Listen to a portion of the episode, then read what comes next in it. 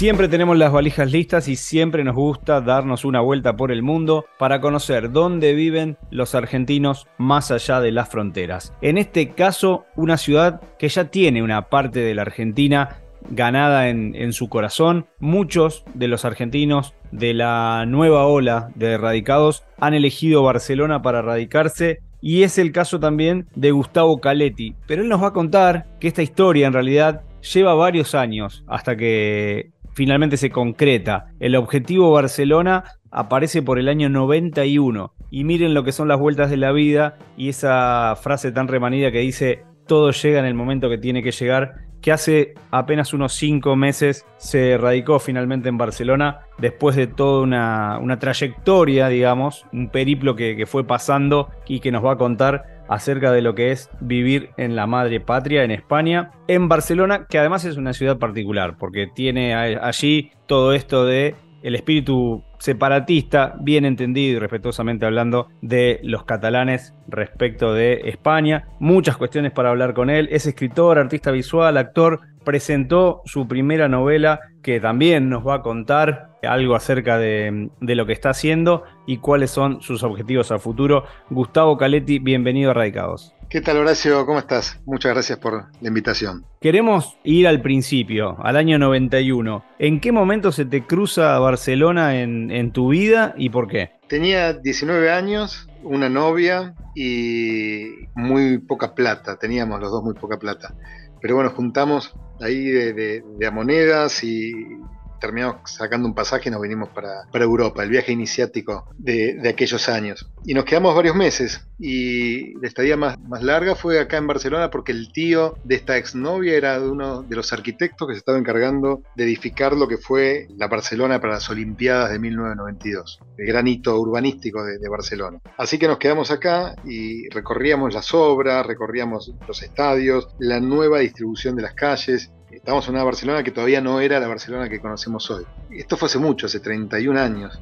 Y de aquel entonces hasta la fecha volví más de 20 veces acá a Barcelona. ¿Y qué te eh, pasó con la primera vez que te encontraste con, con Barcelona? ¿Se parecía a lo que te imaginabas, a lo que te habían contado, a lo que leías o te sorprendió? Eh, a mí me sorprendió todo la primera vez que crucé el charco. Mm, mirá, cuando crucé el charco en el 91, lo primero que vi fue, fue el aeropuerto, en una terminal de trenes, una máquina en donde vos ponías monedas y te daban eh, latitas de gaseosa. Y eso que hoy en día nos parece tan normal, en ese momento, nada, en Buenos Aires no había, no era algo cotidiano. A finales de los 80, a principios de los 90. A mí me sorprendió, me sorprendió todo, todo. Quedé fascinado y quedé fascinado con esta, con esta ciudad. Hoy en día las diferencias no son tantas, desde ya la globalización ha hecho que, las diferencias se vayan neutralizando, se vayan disolviendo y de alguna forma estemos en teoría todos más cerca. Pero bueno, hace 30 años estos procesos todavía no se habían dado del todo, así que había muchas. ¿Y en el medio qué fue pasando para, para que no desaparezca la idea de Barcelona? Imagino que te ha pasado lo que solemos decir, que es convertirse en un ciudadano del mundo y ya por más de que vayas girando y que la vida te lleve por otros caminos, es como que vas a extrañar cosas de Barcelona, vas a extrañar cosas de la Argentina, vas a extrañar cosas de tu parque chas natal. Pero ¿cómo fue todo ese, proceso intermedio hasta tu nueva radicación en este 2022? Es, eso que decís, ¿no? Lo de extrañar otras ciudades, tal vez que no son la, no es la ciudad propia o no es la ciudad donde uno vive. Yo te extraño muchas ciudades porque estos últimos años viajé en más de medio año estuve fuera de la ciudad donde estaba radicado dormía, en pocas palabras. Entonces extrañaba esta ciudad sin haber estado radicado formalmente nunca, pero la, extrañaba. Y durante mm, estos casi 30 años, ¿no? Porque fue el 91, estamos en el 2022, en estos 31 años, te repito, vine más de 20 veces, por periodos cortos, por periodos intermedios, y siempre la idea de, bueno, me voy a instalar, pero todavía no, será más adelante, o no es ahora o X cosas que van sucediendo en la vida, hasta que una noche en Montevideo el tío de mi pareja agarra una carta de una sinagoga de, ahí de Uruguay, de Montevideo, y dice, estos no sé qué es lo que quieren, que me vaya a España. Rompe la carta de la sinagoga. Y ya el tío es capitán de barco. Yo agarro la carta y la veo a mi pareja y digo, escúchame, acá dicen algo de que podés ser española. y listo. Al otro día ya estábamos averiguando algo que se dio que fue por decreto real la ciudadanía por la nacionalidad, perdona, por origen sefaradí. Y nos metimos en ese, en ese mundo ya hace cinco o seis años. Que en síntesis es a los judíos sefaradíes los echan de la península ibérica en 1490 y los judíos sefaradíes insisten en que quieran regresar a la península ibérica y bueno, 500 años después eh, hay un decreto real que habilita esa posibilidad y nada, nos tomamos ese decreto real, iniciamos un largo periplo de trámites muy complejos, muy engorrosos, hasta conseguir la, nacionalidad. Quizás mi idea no sea muy original, pero creo que tenés letra para una nueva novela. Mirá, eh, todos los procesos de inmigración son, son muy, muy interesantes. A mí, de hecho, los investigo y me gustan, pero este de los judíos sefaradíes es particularmente interesante. Esto de reclamar una descendencia con una profundidad histórica de 500 años es bárbaro. Haber estado en Montevideo diciendo que mi hija era descendiente de sefaradíes. No la madre de mi hija, no mi hija directamente descendiente de sefaradí. Eh, de hecho, esto generó muchos inconvenientes en el consulado, por ejemplo, generó muchos inconvenientes legales. Vos no te olvides que España es una monarquía en un punto, es decir, es un decreto real que después, bueno, tuvo que, ser validado, algo que tenía que ver con, no con los reyes de España, porque España todavía no, se había constituido como, como nación-estado, era la península ibérica y bueno, una serie de confusiones, pero que te las resumo en esto, el día que fui a pedir el pasaporte de mi hija al consulado español, ya con la partida de nacimiento inscripta de mi hija, lo que me piden con naturalidad es el pasaporte de alguno de los padres, estaba mi pareja y estaba yo, y yo le contesté ninguno de los dos somos españoles. Me dice, entonces su hija no puede ser española. Pero bueno, tiene la nacionalidad, tiene la partida de nacimiento española, necesitamos el pasaporte. Es imposible. Nadie puede tener la partida de nacimiento española si los padres no son. Dije, mire, aquí los ancestros tienen 500 años de profundidad.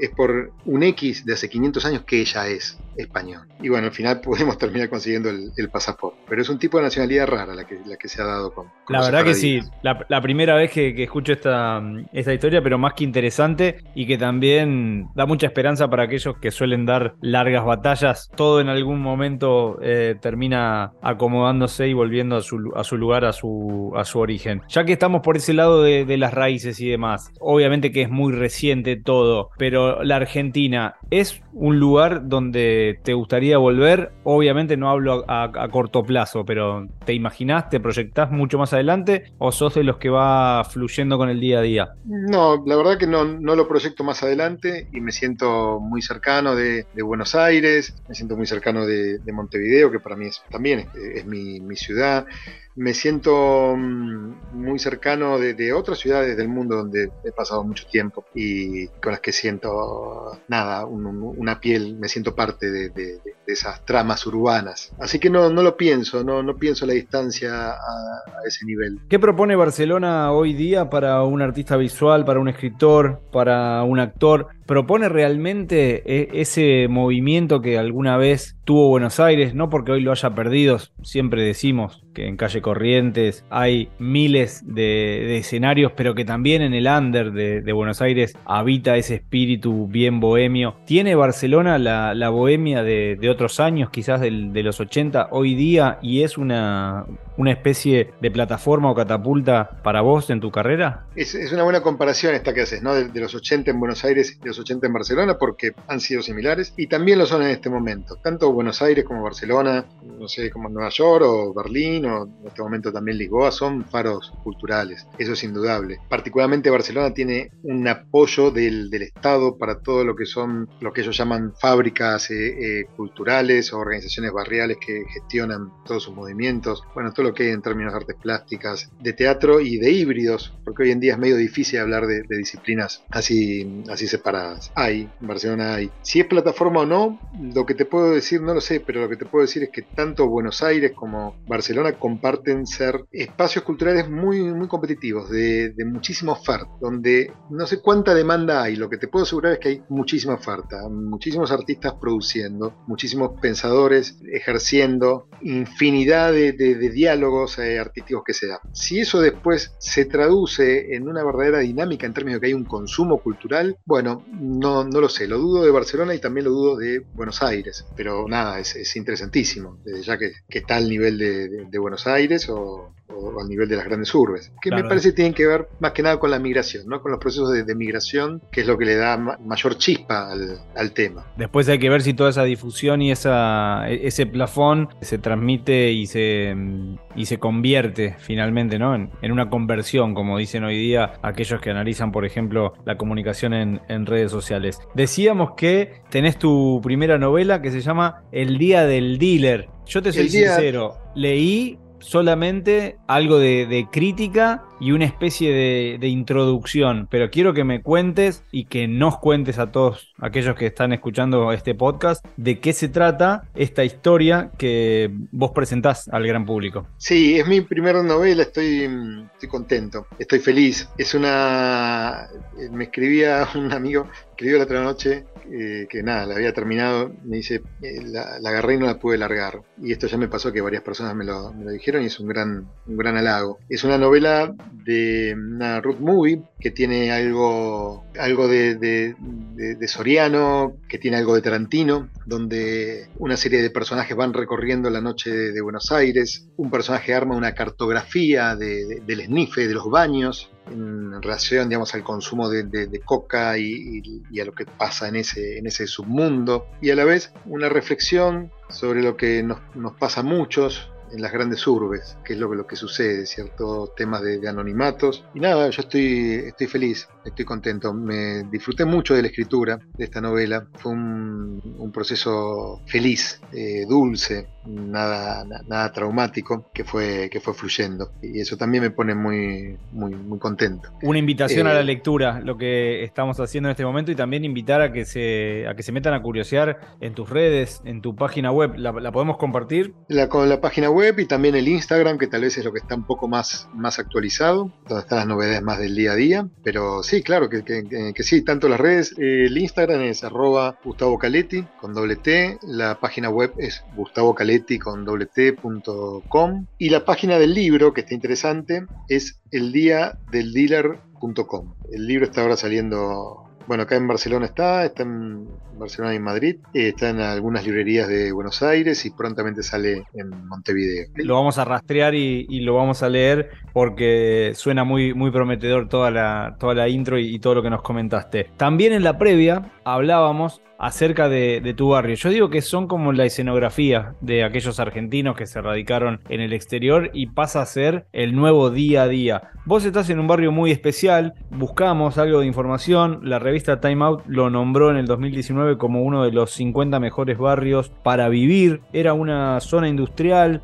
donde obviamente hoy la realidad ha cambiado. Se encuentra el arte, se encuentra la arquitectura, bueno, un montón de cosas que, pasan en tu barrio. ¿Cómo te llevas con tu barrio? Contanos cómo es, dónde es la parte donde, donde estás viviendo en Barcelona. Sí, mira, primero me parece que es importante lo que vos dijiste. Uno no se va a vivir en una ciudad, uno se va a vivir en realidad a un bar. ¿no? Uno se va a vivir a un lugar donde tiene ciertas interacciones, que tal vez van más allá del barrio geográficamente, pero uno se va a vivir a ciertos lugares en particular. No sé, por qué tenés que llevar a, tus niñes a la escuela, o porque vas a, tu taller, o a tu biblioteca, o a tu trabajo, eh, o a tus bares. Y bueno, nosotros decidimos venir aquí a, a Poblenou. Fue la decisión, más que venir a Barcelona, fue vivir en Poblenou, que es un barrio que está muy cerquita. Nosotros vivimos a cinco cuadras de del mar. Es un barrio donde hay siesta, de una a 4 de la tarde o de una a 5 no hay nada abierto. Es un barrio eh, caminable, hermosamente caminable y antiguo y nuevo a la vez. Esto está dentro del proyecto, como decías vos, del la ROBA 22. Es un nuevo proyecto urbanístico que está todavía en crecimiento, está latiendo, se está discutiendo, en donde una enorme zona de Barcelona, que eran viejas fábricas, especialmente textiles, se van derrumbando, pero van permaneciendo las chimeneas y se va reinstalando lo que se llama eh, industria verde o de tecnología y también híbridos entre viviendas y, oficinas, pero con ciertas particularidades edilicias donde se hace mucho hincapié en el espacio público. Debe haber siempre espacio público y se mantienen desde ya algunas viviendas, hay montones de fábricas culturales, lugares donde se reúnen los artistas y una fuerte impronta barrial de comunidad catalana, ¿no? Una mezcla entre migrantes y catalanes muy, muy interesante. Para mí es uno de los mejores barrios si uno está buscando ese pulso de lo, de lo que está vivo. Es un barrio vivo, permanentemente, que están, digamos, mutando, lo están pensando, lo están discutiendo. Es interesantísimo vivir en un lugar que se está discutiendo, que todavía no es. Y aparte es bellísimo. Nosotros intencionalmente vinimos aquí, ¿no? Nunca pensamos en venir a Barcelona, pensamos en venir a vivir a, a, Para nosotros en particular está muy bueno porque tiene muchos colegios. Yo estoy cerquísima acá de, de ciertas instituciones culturales de las que formo parte o estoy ahora comenzando a, formar parte. Tiene una rambla, no es eh, como la rambla de Barcelona, pero mantiene esa identidad. Podés ver diferentes momentos históricos en, la arquitectura y también diferentes generaciones, ¿no? una Cataluña más, más tradicional y también cierto ámbito más cosmopolita. Es un barrio, bueno, yo estoy enamorado de este barrio. ¿Cómo te recibieron los catalanes? Bueno, mirá, contra lo esperado, muy bien nosotros ya habíamos estado viviendo aquí en Barcelona, entonces nuestra relación particular con los catalanes va por el lado de la, educación de nuestra hija, del colegio, de la educación pública y de la, salud pública. En el colegio nos han recibido de, una manera fantástica, nos han abierto todas las puertas, las familias catalanas nos han integrado y fundamentalmente a, nuestra hija, que era tal vez lo, más importante para, nosotros. Y bueno, a mí los catalanes siempre en realidad me cayeron, me cayeron bien. Yo creo que uno tiene que entender que que si no es de, una comunidad o que si no es de una ciudad, el idioma que se habla es el de esa comunidad, en este caso el, catalán. Aquí no hay por qué hablar castellano si el idioma es el, es el catalán. Y, las costumbres, los modos, los tiempos son los propios de cada lugar. Yo soy de Buenos Aires, soy porteño. A mí me molestaría que venga un catalán a quererme imponer otro, otro idioma o otras costumbres. Otro. Creo que, tiene que uno se tiene que basar en el respeto a ese nivel, ¿no? Y no en algo endogámico de querer armar gueto y decir estos son de tal manera. Claro que estos son de tal manera, todos somos de tal manera. A mí me pasa que tengo una pareja uruguaya y hace 15 años que estoy, hace 15 años que me sorprendo de que hay términos donde no coincidimos, palabras que yo desconozco y somos Río de la Plata. El otro día, en el supermercado, yendo al supermercado, trae plantillas. Y yo digo por WhatsApp, ¿no? Digo, ¿qué, qué plantillas? Plantillas trae para. Las vainillas argentinas. Claro, bueno, pero yo eso no lo sabía. Entonces yo le dije, mirá, hace 15 años que estamos juntos. 20 eh, años llevas viviendo en Buenos Aires, o 25, tenés que empezar a hablar en el mismo idioma. y bueno, yo tengo armado un diccionario uruguayo-argentino que no completo. No, y, eh, imagino que se va que se va nutriendo día a día porque la cercanía y el, y el charco yo elijo decir que nos une y a veces también, a veces también nos, nos separa. Vos dijiste, no por casualidad, que cruzaste el, el, charco, que estás acompañado por tu pareja, por tu hija. ¿Qué es lo que, lo que sentís que te falta estando en Barcelona, por más que sean pocos meses ahora, pero ya sabías a lo que te, a lo que te ibas a enfrentar y qué es lo que se deja en el camino? Hablo con, con un desarraigo, con una propuesta de mudarse de casa. Sí, mira, afortunadamente tengo pocas cosas que decir, más allá de, ya de los amigos, pero que también están muy cercanos, porque hoy en día con las nuevas tecnologías uno tiene un diálogo casi cotidiano y, también las distancias se han, se han achicado. Barcelona tiene muchos argentinos y tienen muchas costumbres rioplatenses. Entonces, en términos de, clima, por ejemplo, de, comida, estamos, estamos muy, muy cercanos. Yo lo que más extraño, te digo, es mi biblioteca. En Parque Chas hay una biblioteca muy grande, yo tengo una, gran biblioteca y acá es imposible tenerla porque también los espacios en, Europa son muy diferentes. Eh, es muy costoso el metro cuadrado aquí. alquilar el metro cuadrado, comprarlo, es muy costoso comparado con el Río de la Plata. Y extraño eso. Lo compenso porque tengo una gran biblioteca aquí de, de Cataluña cerca, que es muy abierta y que me dejan llevarme 30 ejemplares, que es un montón, 30 ejemplares. Entonces me armé entre 30 que pedí, yo y 30 mi pareja, me armé una pequeña biblioteca con 60. Vas despuntando, eh, vas despuntando el vicio. Una muy interesante charla, realmente Gustavo, nos nutre tu poder de descripción y nos hace viajar. Nos invitaste también a leer muchas cosas que a veces quedan ahí en un segundo plano en estos días y en este, en este mundo que tiene tanta vorágine, tanta, tanta inmediatez y tan bajo nivel de atención. Nosotros hemos superado ampliamente los 20 minutos y podríamos estar charlando otros 20 minutos más sin ningún tipo de problema por lo rico de tu historia. Te queremos agradecer por estos minutos, te queremos dejar también el espacio final para una invitación, para una reflexión, para que aquellos argentinos que estén escuchando se animen a viajar, se animen a conocer conocer tu nuevo barrio, otros países, otras culturas y también a, meterse en la lectura del, Día del Dealer. Bárbaro. Eh, Horacio, bueno, primero agradecerte ¿no? la, posibilidad de esta y a mí me gusta mucho el, trabajo que, haces porque me gustan mucho los, temas de, migración. La invitación a todos a es sencillo, con un poco de casualidad, un poco de deseo y un poco de insistencia, los procesos de migración se, dan. Digo, lo, saben bien los argentinos, lo saben bien los uruguayos, todos los, latinos que, deben migrar por diferentes motivos y han migrado, y han migrado tanto. Barcelona es una ciudad abierta, no, para mí no es verdad que ya está repleta, creo que ningún lugar está repleto, que siempre que uno llegue con respeto y con curiosidad, fundamentalmente, con ganas de entrar en lo que es ese, pulso de, otra cultura, siempre va a, ser, va a ser bienvenido. Y los invito también a leer El Día del Dealer, que habla de un viaje interno y también de un viaje externo y de una pregunta sobre lo que es lo, que son las migraciones hoy, hoy en día. Que lo, encuentran ahí. Bueno, en, mi red lo encuentran fácil, arroba Gustavo Caletti, lo vuelvo a, repetir. Eh, así que nada, nuevamente, gracias, gracias a, a todo, a todo, a los catalanes a vos Horacio y, a que estamos hablando y disfrutando de este momento. Gracias Gustavo y un abrazo grande a la distancia. Abrazo enorme, che, abrazo enorme.